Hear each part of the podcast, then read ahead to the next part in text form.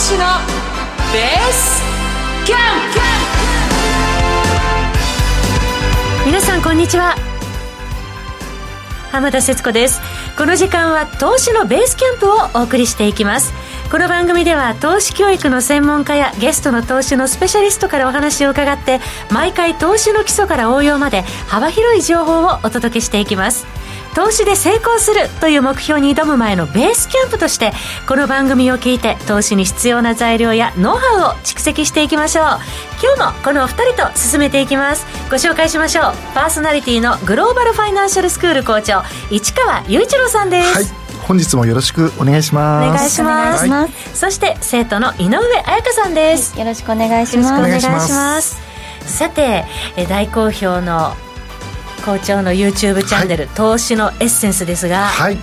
ありがとうございます。昨日？もね、うん、えっ、ー、と3本目が上がりまして、はい、えー、株式についてねえー、お話の方皆さんとさせていただいてます、えー、株のね歴史とかそういった部分も触れているんで、うん、ぜひねご覧になっていただければなというふうに思ってます結構再生回数もね、回ってますが、はい、反響ってどうですか？そうですね。あの非常に分かりやすいとか面白いという言葉もね、いろんなところから聞きますのでまだご覧になってない方も12そして今回上がっている3も含めてね、えー、ぜひご覧になっていただきさらにその次にねアップされていくのもどんどんと見ていただければなというふうに思ってます時々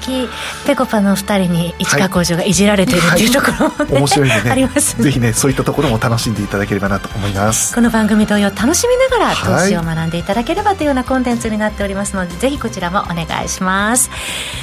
さて今日は後半でですね日本エリオット波動研究所代表の有川和幸さんをゲストにお迎えしてじっくりエリオット波動についてまた相場の見方などについて伺っていきますのでどうぞお楽しみになさってください。そしてこの番組は YouTube でも同時配信しています。また番組ウェブサイトには今日の資料がダウンロードできるようになっていますのでお手元にご用意の上番組をお楽しみください。それでは今週も番組を進めていきましょう。この番組はグローバルファイナンシャルスクールの制作協力でお送りします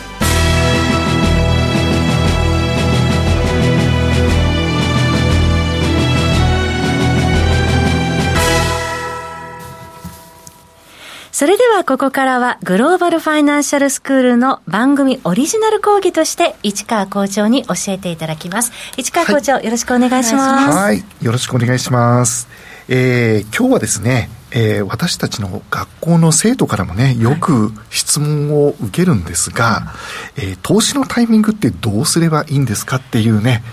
ことをよく聞かれるんですよ。特に今、ね、乱高下のね、うん、中ですからね、マーケットが、はい、その売買タイミングどうしたらいいのかっていうのは本当に悩むところ。ですよね。これね、あの、経験者でもやっぱり難しいところあるんですが、うん、まあ特にね、初心者の方は悩みどころなのかなということで、うん、この辺をね、えー、しっかりとお伝えしていければなというふうに思っております。はい、はい。でね、このタイミングをどうするかというお話の前に、まずね、えー、人生100年時代、岸田総理もね、はい、えー、貯蓄から投資へという言葉をね、まあ、発したということで、これまで資産運用や投資という言葉に馴染みがなかった方も、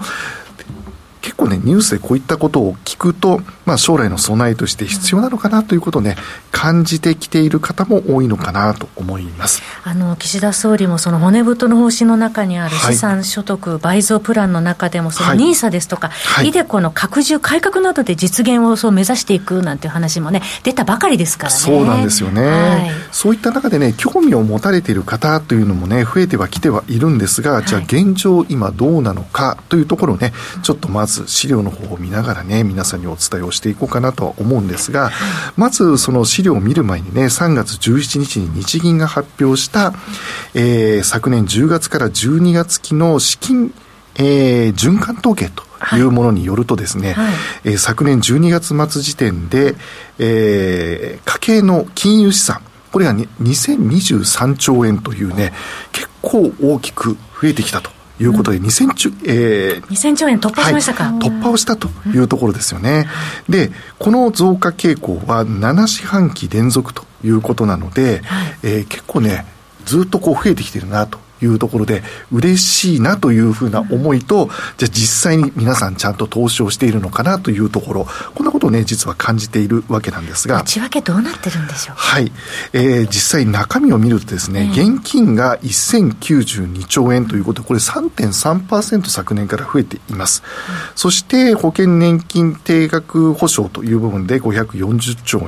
うん、そして株式の保有残高というのが、えー、212兆円で実はこれ20あごめんなさい15.5%ですね、はい、これ増えているということ、うん、そして先ほどのね NISA とか積み立てなんかされている方も多いということもあって、うん、投資信託が94兆円で20.4%増というふうに、まあ、大きく増えてきているというところなんですよね。株式投資信託、順調に増えてるっていうところですよね、はい、ただこれ、2023兆円の中でも、現金半分、そうなんですよね。占めてるんですね、はい、このね資料ねちょっと一応皆さんご覧になっていただきたいと思うんですが、はい、これね現金が本当多いんですよ今ね、うん、えー、おっしゃっていただいた通り現預金がすごく多くてですね日本の場合54.3%まだまだ5割超えてるんですねそうなんですよね。これをね、もう少し投資に回してほしいなというところですよね。うん、で、アメリカはどうなのかというと、現預金って13.3%と非常に少ない。うん、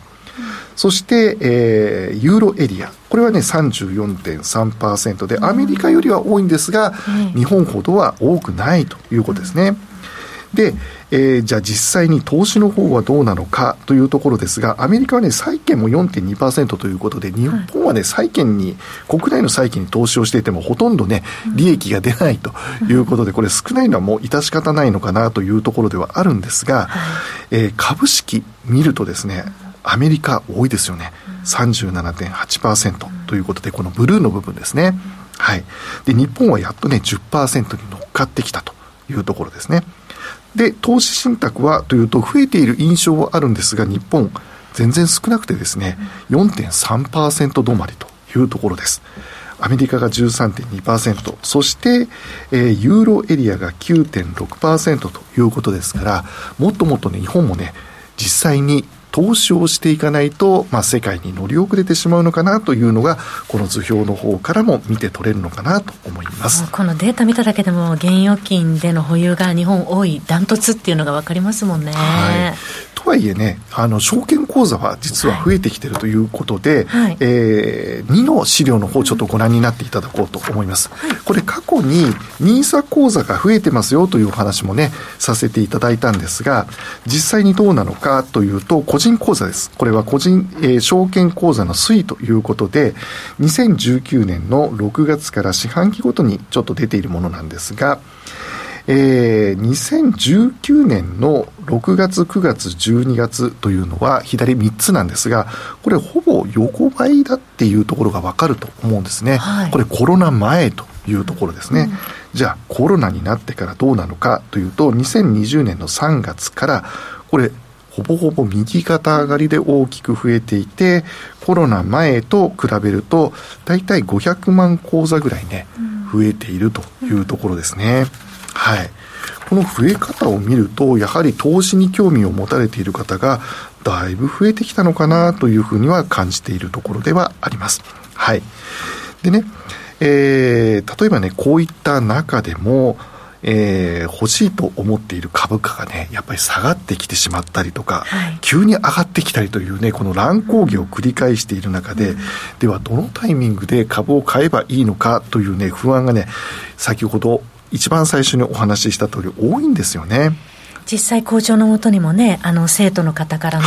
質問が殺到しているという話でしたけれども。そうですね、うん、で国内の株式だけではなくてですね、えー、最近はやはりそのアメリカのね株を買いたいとかね、うん、全世界の株を投資信託で買いたいというような方もいらっしゃいます、はい、で特に外国の株なんかをで購入しようとすると為替のタイミングっていうのはやっぱりあるじゃないですか。確かに校長今24年ぶりの円安水準というところで為替の動きも気になるところですもんね、はい、あと金利も動いてますしね、うん、アメリカの長期金利そうなんですよね、そうすると、じゃあ、例えば外国の株を買おうというときに、為替、どのタイミングで、えー、外貨に交換したらいいんですかっていうようなね、はい、質問も結構多かったりするわけなんですが、非常に難しいんですよね、この為替のタイミングを見るという部分ね。はい、で当然ね、もう皆さんのお気持ち分かります、えー、株価がね、今みたいに乱高下していると、どのタイミングでこう下げてきた時に買ったらいいのかとか、為替はどのタイミングで交換したらいいのか、これ、私も実は同じ気持ちなんですが、これね、難しい。はっきり言って難しいんで、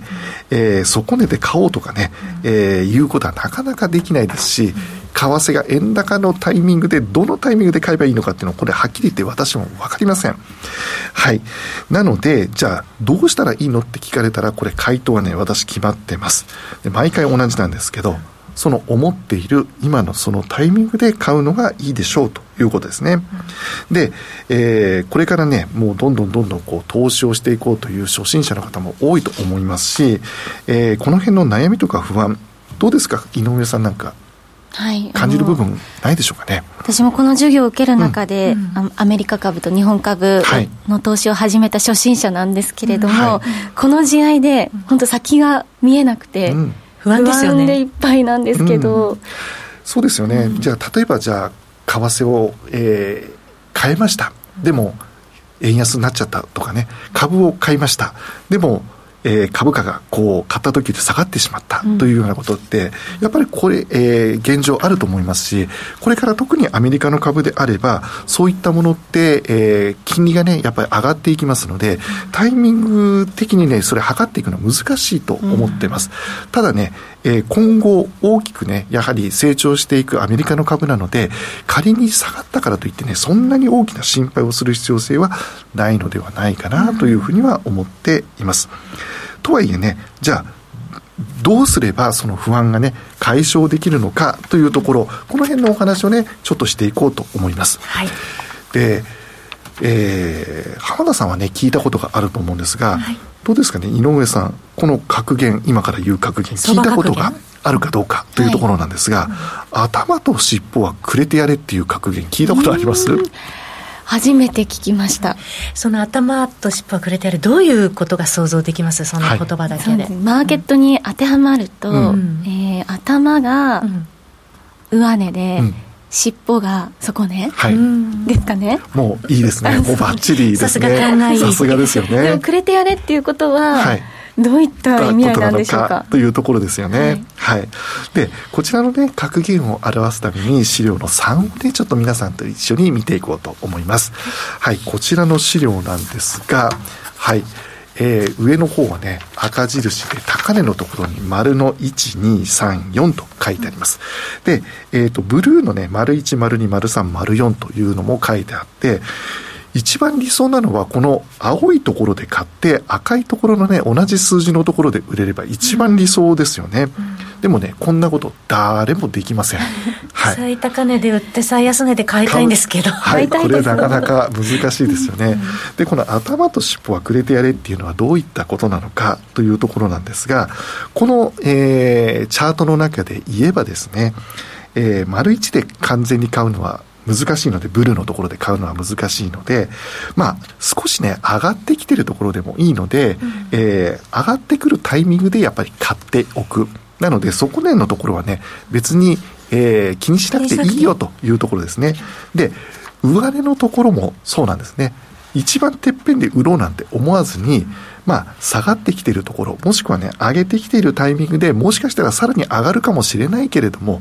えー、タイミングの頃合いを見て利益が出ていたら売ってしまってもいいよというところなんですよね。神経質にタイミングを測ろうとするとストレス溜まりそうですもんね。おっしゃる通りなんですよ。このね、ストレスを溜めるのが一番ね、投資をしていて、もう苦しくなってくるというところになります。なのでね、この頭と尻尾というのは上げてもいいよというところなんですよね。で、えー、実はねこの頭と尻尾はくれてやれってなんかね言葉で聞くと、はい、なんかちょっと乱暴なね、うん、えー、言葉でちょっと強いイメージがあるんですが、うん、実はこの頭と尻尾でもね買う人がいたり売る人がいるんで、はい、えー、こういった部分もね残してあげてくださいよという意味合いがあるんですね。買う時も売る時も上下はちょっと残してあげた方がいいなっていう優しい考え方ってこと、はい、お魚で言えばね頭をね食べる人もいれば尻尾が好きな人もいるんで、そういったところはね残してあげてくださいよという意味合いがあるんだということで、えー、そんなにね神経質にならなくてもいいよというところですね。ちょっと心のゆとりも欲しいよっていうところでしょうか。おっしゃる通りですね。はい。ではね頭と尻尾をね上げられない人。これどんな人なのかというところをねこれ次の資料で見ていこうと思います。はい。こちらですね。投資でなかなかえー、投資をね、なかなか始められない人、そして損切りのタイミングが逃してしまう。で、売りのタイミングも逃してしまう。こういった方がね、結構多いんですよね。じゃあ、こういった方はどうしたらいいのかということでね、資料の5ページ目ご覧になっていただきたいんですが、これはね、ルールを決めようというところですね。自分なりのルールということですか、はい、でね、これ買うときというのは株がもう少し下がったら買おうというふうに思う方、これ分かります。うん、だけどね、これ相場のどういった時に買えばいいのかというところですが、株価、株式相場ですね、これが下がってる中で、引きずられて下がってしまう時ってあるんですよ、いい株であっても。個別株の要因というわけではい、全体に引っ張られるはい、特にね、今みたいな時っていうのは、1日にね、えー、日経平均だって、えー、外国のアメリカの株も大きく下げるタイミングがありますので、はい、そういった時はね、えー、思い切って下げた時に欲しい株を買ってみるということですね。そして売る時のタイミング、これはね、2つあります。で、買った時の値段よりも、例えばね、上がった場合、これはね、えー、丸パーセント上がったら売る、うん、そして損切りのタイミングも決めておくということ、このルールを決めておけば、ストレスが非常に少なくなると思いますので、ぜひこのルールを決めておいていただきたいなと思っております。はい。でね、今日のタイミングという部分に関しましては、えー、これまでもね、えー、ドルコスト平均法なんかっていうのは、えー、時間の、時間を味方につけましょうということなんですが、今回のタイミングというのは、比較的短期売買に向いた、えー、方法ということですので、もし買ったけれども将来的にね、この株は絶対上がっていくし、応援したいという株であれば、このルールに関係なくですね、えー、逆に下がった時は、買いのチャンスだと思って、買い増しをしていくということもね、ぜひ行っていただければというふうに思っております。ぜひね、自分なりのルールを決めて投資を行ってください。はい、えー、今日は頭と尻尾はくれてやれというテーマで、はい、やはり自分の投資ルールを作っておくということが大事だよというお話もいただきました、はい、市川校長ありがとうございました。この後は本日のゲスト有川和幸さんの登場です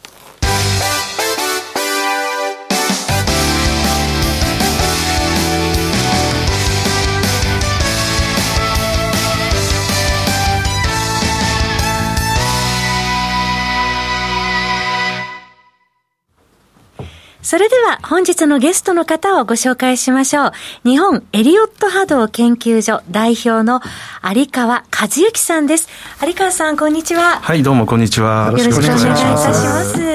有川さんは日々、そのエリオット波動の研究をされてらっしゃると伺いましたけれども、具体的にこの、えー、一般社団法人日本エリオット波動研究所ではどのような研究をされてらっしゃるんでしょうか？はい、えっと、エリオット波動がですね、そもそもどういうものであるのかというのが、はい、まあ、意外に知られていないんですね。うん、まあ、その一番、まあ、主な原因としまして、えっと、エリオットさんという方がこれをまあ考えたんですけども、はい、その方が書いた本をですね、はい、まあ、本が実は日本語に翻訳されてなかったと。いうことなので、でしょ？なのであの、エリオット波動、まあ、原理というんですけど、はい、それがどんなものかって、おそらくほぼ誰も知らないというかですね、あの現象を読んだ方しか。ということで、まあ、その現象を翻訳してですね、えーまあ、翻訳するところからでしかもその後のあのイリオット波動の研究家の方が何人かいらっしゃいまして有名な方が。でそれももちろんの外国の方なんで、まあ、そちらまた翻訳したりとかしてですね。それと、えー、そのエリオット波動原理が実際に現在のチャートにも当てはまるかということをですね、まあ、一つ一つデータを取って、え例えばその数値をですねあのあのスプレッドシートに落とし込んでですね、はい、計算して確かめてるということですね。はい私も全くあのこういったテクニカルのことはまだまだ勉強中なんですけど、はい、そもそもエリオット波動っていうところを教えていただいてもよろしいですか、ね。はい、まあ、なかなか簡単に説明しにくいんですけども、えー、エリオット波動というにもですねそのエリオットさんの考えに基づくとですね、まあ、大体株価指数のチャートに当てはまるというふうに言われてまして、はい、えー、株価指数のチャートがどのようになっているかというのをですね、はい、こうまあ原理的に、えーまあ、調べたものということなんですね。ですからあのえー、例えばあのよく、まあ、三尊天井とかね、はい、そういったいうのはそのチャートにごく一部でチャートに一部に出る、うん、そういうテクニカルサインじゃないんですよ。よくあの有川さんエリオットハードの基本は、はい、あの推進5波で修正3波っていうふうに頭で覚えてるんですけれども、それは正しいんですね、正しいんですけどもその例えば修正3波といってもですね修正の中にはいろんなパターンがあるわけです。3波だけではなくて。そうですね。あの3波が2つくっついたりとかですね。しかもその3波の中にもいろんなルールが細かいのがあってですね。しかもその3波というのが例えばあの普段皆さんチャート見るときって大体冷やしチャートとか見ますよね。で冷やしの中に現れてくるものだけじゃなくて週足とかあるいは月足とかですね。もっと言うと小さい5分足とかどのレベルにも同じ形が出てくるんですよ。えー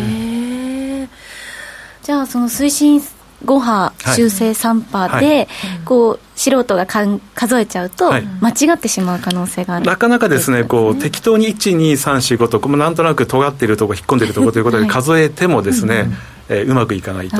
えー、それにはこの厳密なルールがありまして、それに当てはまっているかどうかを確認しなきゃいけないと。でそれでちょっとですか？一番大事な確認の仕方っていうのは、はい、修正5波あくて推進5波の場合は、はい、一般にそれ53535と言われてるわけなんですよ、うん、つまり5波動のもの3波動のもの5波動のもの3波動のもの5波動のものが合わさって5波なんですね、はい、だからそれぞれの波が本当に5波動あるのか、うん、あるいは3波動なのかということを確認しないと、うん、12345という番号打てないんですよ。面倒くさいでしょ、えー、面倒くさい。もっとシンプルにあの、かん理解するにはどうしたらいいでしょうこれはですね、はい、シンプルには理解できないと思ってくださいなるほど。では、はい、今日はそのエリオット波動は何ぞやというところからどういうふうに読み解いていったらいいのかというところをね資料をもとに伺っていきたいと思うんですけれども、あの今回、えー、有川さんにも資料ご用意いただきましたので、皆さんダウンロードできるようになっておりますので資料をもとにお話を伺っていただければと思うんですが、タイトルが、サイクル級の修正波は、2024年夏に1万5000円で完成かというキャッチーなタイトルになってますけれども、うん、そうですね、はい、これちょっとまあ一応あの、ラジオなのでですね、キャッチな、はい、キャッチなタイトルにしてみたということで、はい、えー、別にこういう予想をしているというわけではないですけど、うんはい、このようにチャートを読むこともできますよという、まあ、一例というふうにお考えください。では、その読み方についてですね、資料をもとに伺っていきたいと思いますけれどもね。はい、はいえっと、まずこの1ページ目ですね、はい、えっと、すでに3波に入っているとは考えにくいというところで、うん、つまり3波というのは何かというと、先ほどの1、2、3、4、5の3ということです。はい、はい、でこれはあの一応、起点をですねリーマンショック後の安値、にしてわわけですね、うん、まああのまあ、皆さんの記憶の中である大きな安値というのは、リーマンショックあの大ボロでしたね、あの時の安値か、はい、まあ割と最近でいうとあのコロナショックの安値か、どちらかというイメージかと思うんですけども、2008年はい、でこれは2008年からの波動を見て、まして、はい、えー、まあ、ここに丸1、丸2、丸3、丸4、丸5と書いてますけど、このようにですね、まあ、カウントできるだろうと、うん、先ほど言った細かいルールやガイドラインに当てはめて、この丸1の中に本当に5波動になっているかとかですね、うん、この丸3波の特徴とか、中の、えー、この波の様子とか、いろいろ、えーまあ、考慮した結果、まあ、こういうカウントがですね妥当だろうということで、はい、要するにこの最後、丸5の終点がですね2018年10月の高値なんですね。でそこまでで推進5波ができたということは、はい、そこから修正3波がですね、はい、えー、スタートしていると。2018年10月から修正3波がスタートしているというところ、今の位置はどうなのかというところですね。はい、それが難しいところで、その修正3波のと一口に言ってもですね、その修正波というのが実はすごく難しいんですよ。これがどこで終わったかというのがなかなかわからない、うん、えー、理由の一つにはですね、はい、修正派同士が連結しちゃってですねくっついちゃって？そうです、うん。例えば修正波というのは形としてはジグザグフラットトライアングルというのがまあ主にあるんですけども、ジグザグとトランクがくっついたりとかですね、フラットとフラットがくっついたりとかすることがあるんですよ。はあじゃあもうパッと見わからないですね。で、パッと見、うん、まあ、パッと見先ほど申し上げました、あの、コロナショックの時にね、まあ、大きく下げて、はい、まあ、そこ、まあ、圧倒的な、こう、底値のとこはありますよね。この、このなんか、まあ、チャートでいうとこの、このスパイクがついてるとこですね。うん、えー、そこまでで、まあ、一つの修正が終わったと、パッと見も分かりますよね。2020年の3月ですね。はいはい、そこで、えー、先ほどの18年の高値からは、これはまあフラットという形であろうと、およそですね。まあ、分かるんですけど。フラットという形は、ラジオ聴きの皆さんもいらっしゃいますので、フラットというのはどういうふうに認識したはい、フラットというのはですね、まずい、まあ、このいっぱい一応の下げのところを修正波と一応、まあ、仮定しますと、はい、一発目にこう下げて、うん、次で今度同じとこまで戻ってくると、うん、それで大きく下がるというやつです、うん。はい、これ18年の高値からですねまず大きく下げてますよね、はい、でそこまでまた同じとこまで戻ってますよね、えー、でそれでコロナショックで下がってますよね、はい、こういうふうに行ってこいの後大きく下げるみたいなパターンをフラットというんですね、ああなるほど、はいとなるとここで一つフラットが完成しているわけです、はい、なのでこれで一つ修正波が終わったと見えないこともないわけですよ、ところがですね。ところが。ところがリーマンショックから18年の10月の高値までって、まあ、大体9年、10年かかってますよね、はい、それに対する下げとしてはです、ね、ちょっとまず期間が短すぎるんじゃないのかというイメージがね、はい、10年もかかってあげたのに、たった1年半ぐらいで終わっちゃうの、ちょっと短いんじゃないの？やはりその10年かけて上がってきたってことは、それ相応の期間が必要だってことですか？そうですね、まずそれもあるし、うん、今度はあの価格的な問題、はい、大体この、えー、よくあのフィオナッチ比率という言葉をですね、はい、皆さんご存知かと思うんですけれども、はい、まあ、少なくともですね、うん、まあ、38.2%レベルまで下げればですね、はい、一応ちょっと価格的にはまあまあいいかなという感じあるんですけども、これでいうとですね、マリオのとこですね、ちょうど16年の安値のところまで下げると、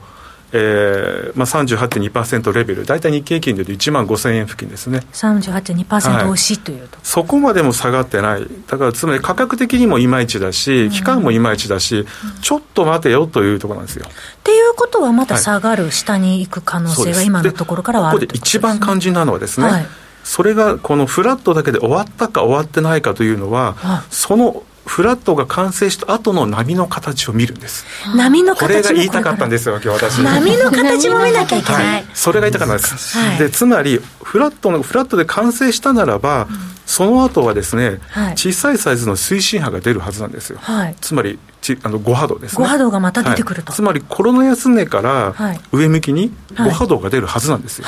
ところがですね今は。ところがですねつまりその、えー、次の高値というと、えーはい、2021年2月16日高値かですね、はい。えー、2021年、えっと、9月14日高値かどちらかなんですけど、はい、そこまで、えー、どんなに頑張ってもですねエリオット波動のルールにのっとって、はい、5波動とですね数えることができないんです。これはもうできないんです。できない。はい。どんなに頑張っても。